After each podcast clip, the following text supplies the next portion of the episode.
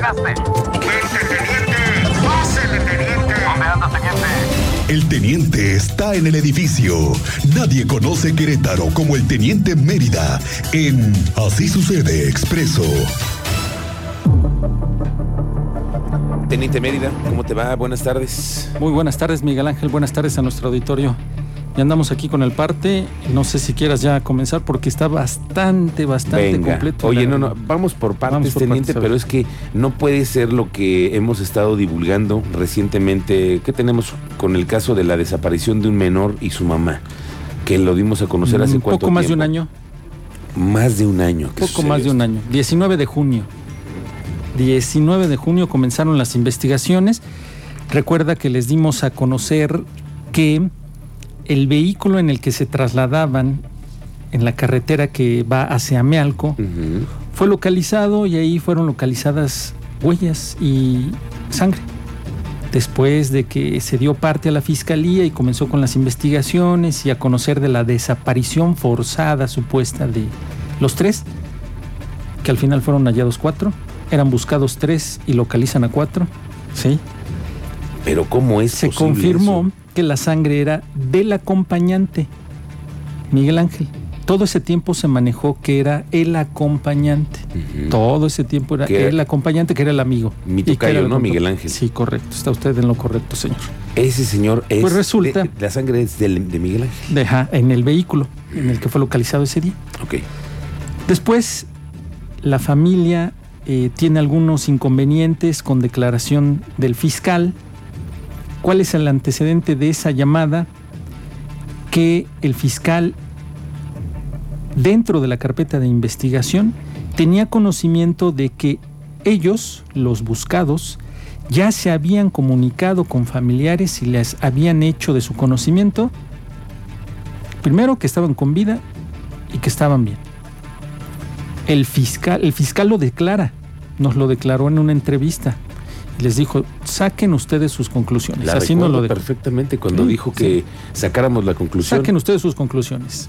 Obren el expediente. Ellos ya se comunicaron, ya contactaron a los familiares Y los estamos buscando. y los seguimos buscando porque tienen que responder a la carpeta de investigación que se inició por la búsqueda del menor de Luz Angélica y del acompañante Miguel Ángel. Tenían que responder.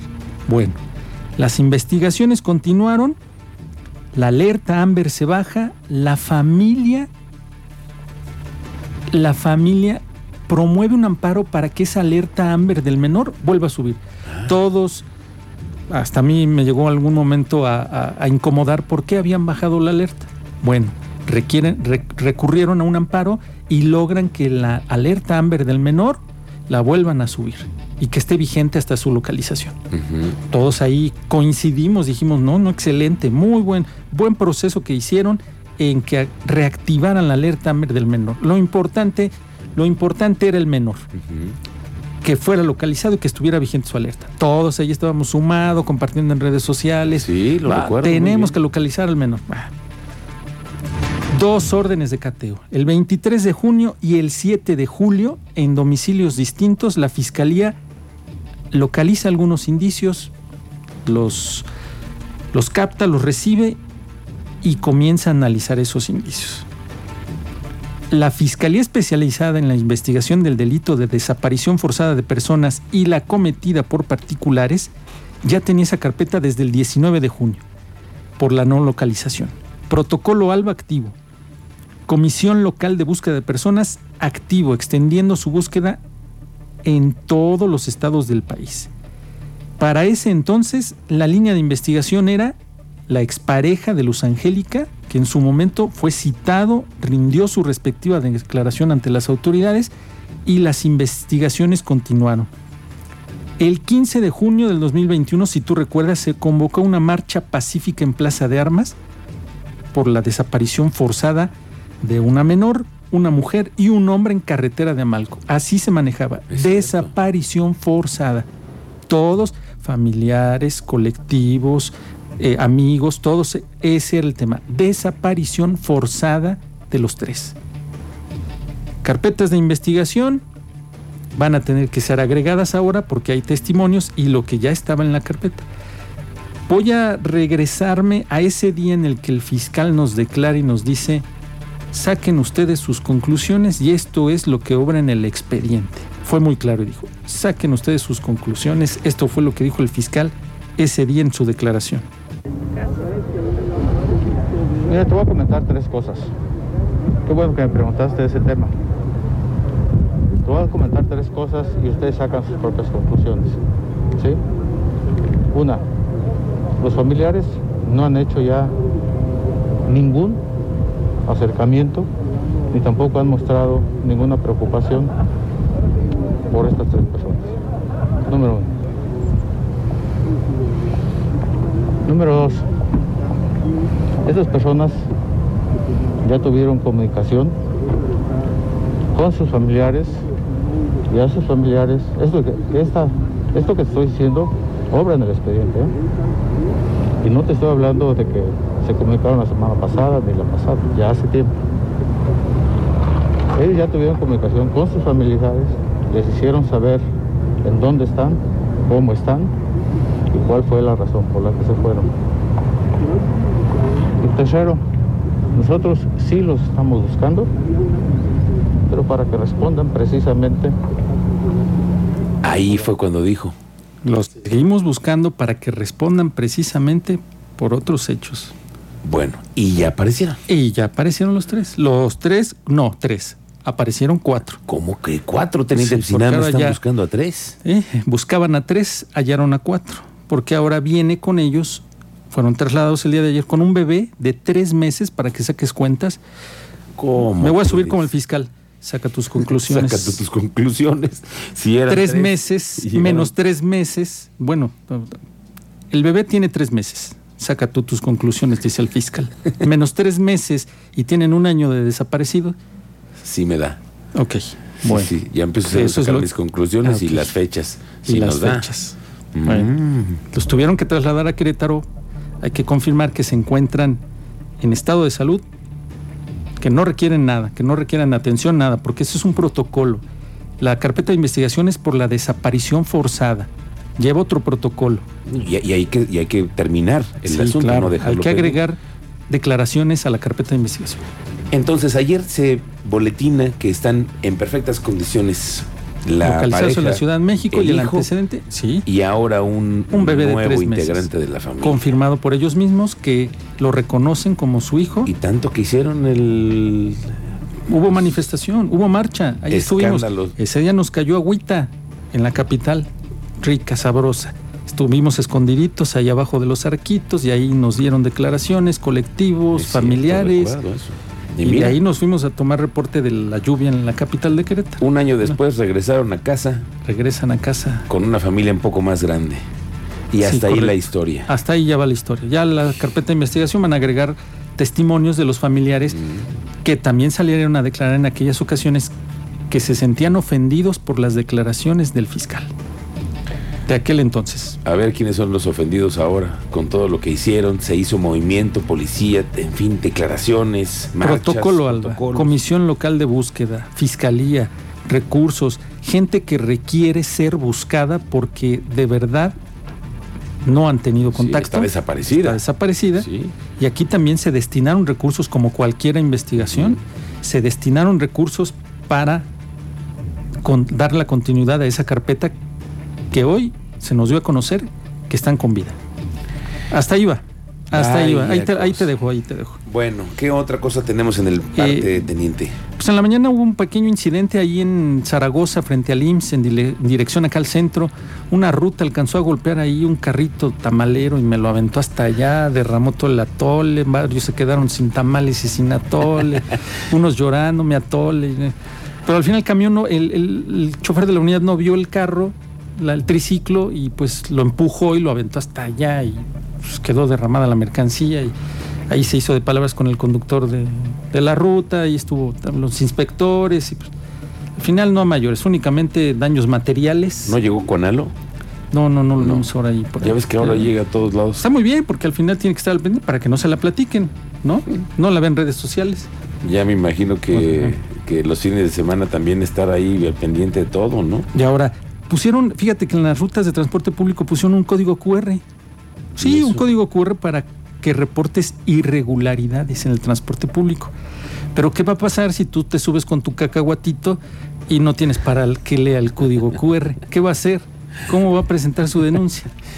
Bueno, pues Bueno, eso tienes ya razón. te digo, ¿eh? ¿Qué La- es para ti el cacahuatito? Nada más para tenerlo muy claro, ¿no? Sí, no claro. como Sí, para porque como que no. conectar. Nosotros te entendemos, pero no todo el no, no auditorio. todo. Bueno, es que ya hay todavía gente que regresó a esos teléfonos fuertes, de puro teclado. y el Análogos. análogo. Análogos. Que no, no, que no son no tenemos pantalla. Sí, no son el smartphone. no son touchscreen. No lo ocupan para trabajo, sino únicamente para llamada telefónica y un texto. A eso le llamas tú un cacahuatito. Un cacahuatito. Que no, obviamente, No, no, no, lee vale el el código QR. Entonces. ¿cómo le van a decir al señor Juanalo que tiene una inconformidad? Pues, si no trae usted un smartphone, pues ese código QR usted lo va a ver ahí como, no sé de qué sirve. Bueno. Pero bueno. Y las inconformidades en Álamos por la supuesta colocación de parquímetros que al final ya no se dio. Pero- te viste, te- dice no a los parquímetros, no a los parquímetros. ¿Tú estás de acuerdo con los parquímetros? ¿Tú que vas al centro no, histórico? No, no, no. Ah, no, también estás, en, sí, estás de señor. malas con el Yo no voy a pagar por ir a estacionarme en la vía pública, a pagarles por ir a estacionarme unos minutos a, a la zona centro o en Álamos. Muy sencillo, hay reglamentos. Si tú vas a abrir un negocio, tu negocio tiene capacidad para 40, 50 personas, en el reglamento viene cuántos cajones de estacionamiento requieres. Ay, teniente, ¿y tú crees que eso se ah. cumple? Por favor, pues, teniente. exacto, ahí está el punto. Se- Seamos serios, Ahí está, teniente. eso, eso. Ha- Hablemos Vamos con seriedad. ¿Quién, Vamos a hacer las cosas bien. ¿Tú crees que todas esas cafeterías, restaurantes, Entonces, panaderías... ¿cómo abrieron? ¿Cómo lo Pero lograron? Pregúntale al municipio, ellos son los Si que dan los permisos. Si allí está en el reglamento, si tú tienes tu capacidad de 40, 50 personas, 20, 30, tus cajones deben de ser 3, 4, 5. ¿Cómo le hicieron para que les dieran el visto bueno? Para que pudieran abrir. Si tú llegas a tu casa y estás rodeado por vehículos en esa zona, muy bonita la zona, sí, pero no hay lugar para estacionarse. Luego tienes una iglesia enfrente que en los horarios de servicio ocupa, deja medio carril exactamente ahí. Y el padre, llegan las unidades y el padre le dice, no, retírense, retírense, aquí no estén molestando. Le ordena a la policía. De verdad. De verdad. Todo lo Y que se pasa en mueven. Álamos. Oye, es que es Uh, muchísimo el, El, tránsito que hay. robo a vehículo, toda esa zona. Cristalazos, No, ¿eh? Yo he visto ahí cristalazos. Ah, Muchos. bueno, para que veas, esa zona Y fíjate que Álamos, además, no sé si ustedes se han dado cuenta, tiene su seguridad privada en motos. Sí, en motitos andan ellos ahí. Tienen un, un circuito que están verificando, pero ni así tampoco se dan Pues no, no pueden. No, no alcanza, no es lo mismo. Entonces tú es, de, plano estás en contra de los parquímetros. Porque van a replicar lo de la Ciudad de México. ¿Por qué quieren replicar todo de la Ciudad de México? No, hagan algo innovador. Pongan, metan en cintura al comercio. Que obedezca, que, co- que contemple sus lugares, sus cajones. Si no puede abrir ahí, se tiene, correr, se tiene que recorrer otra zona. Esa zona era habitacional, Miguel Ángel, esa zona era habitacional. Era, era. Pero entonces, pues, vamos a poner las, las fichas sobre la mesa. Esto, que salga la autoridad y diga, esto ya no va a ser habitacional, esto va a ser comercial. Si usted quiere vender, de una vez vaya adelantándose porque esto se va a convertir en habitacional. Pues sí. Pero ya se hizo comercial Álamos. Álamos Sí, segundo no, y todo su hay, circuito. sí, y hay que reconocer, hay buenos lugares para para desayunar. consumir ah, alimentos. Sí, sí, también. ah, bueno. Sí, sí, sí. Hay teatro, hay, Uy, hay muchísimas cosas. panaderías, eh, Y- clínicas. Y ahí viene la gran plazota abriéndose ya. Está por abrir también hay un, un nuevo centro comercial. Ah, exactamente, ahí enfrente. que pero tiene, tiene su pero tiene cajones de estacionamiento. estaciones. Claro. tiene cuatro pisos abajo. Ah, Ah, es bien, diferente. sí, claro, es muy diferente. Pero tú es un restaurante para capacidad para 100 personas y afuera no tienes estacionamiento. Tienes dos cajones, o no tienes. O, no tienes, o le dices al- a la autoridad que te verificó, sí, mi lugar de estacionamiento es el de aquí afuera de la banqueta, que No. compartes con el ciudadano. Pero también imagínate, los vecinos deben de estar cansados. Pues ahí están las cada fin de imágenes. semana es lo ahí mismo. están las imágenes. Colocaron lonas con leyenda de no a los parquímetros en Álamo Segunda. Ya los vimos, ya, ya No a los parquímetros. Pero no hay nada de parquímetros, ¿no? O sea, No, no, no, Hasta, hasta el ahora momento no no hay. el hay, no hay. diputado Enrique Correa tuvo esa, Sí, eh, sí, sí, le tocó a él ese, esa iniciativa. esa iniciativa. Lo vamos a invitar al señor Correa a ver Ah, por qué sí, anda sí, anotado. tan anotado con el tema de los parquímetros, ¿no? Sí. Porque además en Querétaro ya los pasó. ¿Te acuerdas que un alcalde quiso poner los parquímetros? Que al día de hoy, después de que se ampararon para evitar que se colocaran, siguen las islas Ah, colocadas sí. en la zona centro, Sí, sí. quitando un lugar de estacionamiento. Es que ese señor echó a perder muchas cosas. Bueno, ahí, muchas. se los dejo. Ahí No, siguen, ¿eh? No, se lo- no los han quitado, ¿eh? Sí, eh, Ahí siguen esas islas. recuerdos. Ahí están. El señor puestos. Marcos Aguilar. Sí, los, los, los veo en el centro. Ocupando un lugar de estacionamiento donde se requieren más espacios. Eso. de estacionamiento. Bueno, teniente. lo feo de la semana. Lo feo de Ahí la les semana. encargo mañana, el feo de la semana. 8.30. 8.30, no te lo vais a perder. No, no lo sociales. Y el domingo, el domingadazo. Oye, a propósito de lo feo de la semana, eh, sigue si- muy difícil la situación en la autopista a Celaya. La misma personita que nos reporta ya nos dice que ya se logró percatar. Se trata de un accidente llegando a Paseo el Grande, por lo cual está complicado yendo de aquí hacia Celaya, Hacia pasando Celaya. la cuota, ya empieza a complicarse la situación vehicular. Muchísimas gracias a la gente que reporta, ¿no? Correcto. Buenas tardes, jóvenes, dándole seguimiento aquí al reporte de, del tráfico de la caseta Querétaro-Celaya. Eh, estoy ya en Apaseo, el grande, en el cruce. Hay un accidente y realmente está cerrado hasta acá. Por eso ya toda la columna desde la caseta de Querétaro hasta el cruce de los Zapas. Y ya está, video nos mandaron, sí está muy difícil la Excelente, situación. en la muchas gracias. Gracias por lo de jóvenes. ¿eh? Sí, muchas gracias, gracias. por eso. Eso no, fue- no fue para ustedes, ¿no? ¿Cómo no? No, porque no, el reporte va para para mí. O nosotros. sea, en- sí, gracias, Jóvenes. qué amables. Joven, pues fue para ti, para mí. Ah, ¿qué pasó, teniente? Ya no. No, bueno, si ya no entro, ya no Ya. pasa nada, no pasa nada. no, pues. Bueno, teniente, ¿viste un guasón ahí en la terminal de autobuses? Así ahí los tienen en la gráfica. eh, Ahorita sí, las sí, vamos sí. a compartir. Las vamos a compartir, sí, es que apareció en la terminal de autobuses. Ajá. Un guasón. Ah. Un guasón que estaba esperando su taxi. Que por cierto, en la terminal de autobuses, donde te cobran, por cierto, desde el primer minuto el estacionamiento, que es un abuso completamente, ya lo hemos platicado. Ahora ya el tema de los taxis ya no hay que tú, te acuerdas que antes eh, tú decías, ah, voy a tal colonia. voy a tal colonia y es tanto. Ahora ya no, ya te cobra directamente el, El taxista, y a través de un ticket que están ahí. Pero qué, qué difícil es conseguir taxi ahí los fines de semana. ¿eh? o sea, el problema sigue est- estando vigente Sí, en la problem- terminal, ¿eh? en problemados con las aplicaciones, ¿no? Sí. Teniente, Muchas gracias, saludarte, ¿eh? Nos vemos. muchas gracias. Buenas tardes.